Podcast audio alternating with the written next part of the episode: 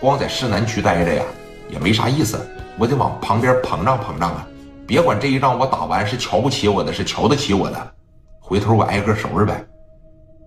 那行，说你看业务这一块呀，你不用担心，那你就放心一点，只要我认出来了他们，我一听是东北口音，我只要打面前这一过，身上的家伙事应该就全丢了啊！我相信你，你绝对有这两下子啊！行，那你过去吧。行，那我现在马上领着我的兄弟们就过去。辛苦了，力哥哈。说这事完了以后，别谈钱啊！你要是谈钱的情况下，那咱哥俩就远了。不为别的，为了刘老爷子呗。刘老爷子光给我打电话，哎呀，说喜欢你又怎么地的啊？我就当帮帮他了，好不好？那行，力哥辛苦你走一趟吧。行，我这边完事了以后啊，马上给你打电话啊。好嘞，哎，电话啪的一撂下，我问问你，掏兜、搁包、溜门撬锁，咱别说是汽车了，你就是防弹轿车，黄廷利团伙当中的核心成员，就是打你门口这一过，把这自个儿做的小钥匙往里一捅咕，啪啪啪，就五秒钟之内要不给你干开，黄廷利都不能收着他玩儿，对吗？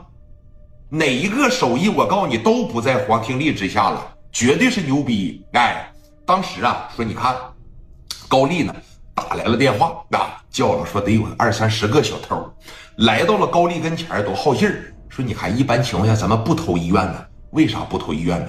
这是当年黄廷利定下的规矩，有三不偷，第一条就是不偷病人的钱，人家兜里边有三百，有五百，有一千，有八千。可能这是人家救命的钱，你把这个钱偷了，人家可能就得丢了命，人家可能这个病啊就控制不住了，这不叫积德，知道吧？这叫缺德。黄廷利他们偷偷谁呀？为富不仁的，专门偷这个。本身你这钱就不是好道来的，来吧，拿出一部分来给我。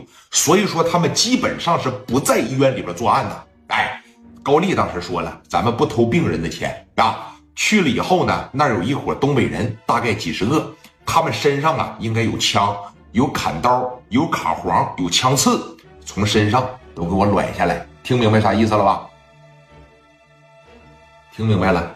然后只要是外地牌照的车，都给我撬开。那应该是东北牌照的，那个后备箱里边，包括这个手扣里边，挨个给我翻一遍，检查一遍，有家伙事也就全给我下了。那完事了之后呢，我这边会给聂磊打个电话。今天晚上的行动啊，由我亲自带队，听明白了吗？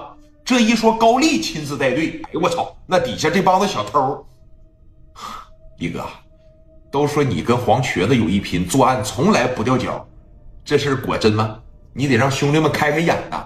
包括他新收的一帮子兄弟，包括在山东全境内的小偷，很少有人能见到高丽真正出手。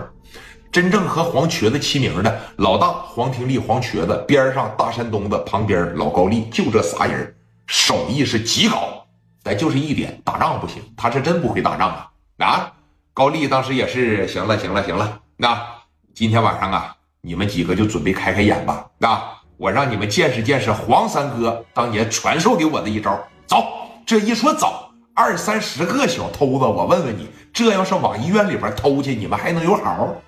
啊，咱别说手艺多高的，就现在没事了，在家里边练练爬活的，从你跟前一过，啪的一撞，哎，不好意思，有可能你身上都得丢点啥东西，那一切看起来都是神不知鬼不觉，对不对？哇哇奔着剑桥医院里边就来了，那这边你看虎豹啊，像个冤种一样。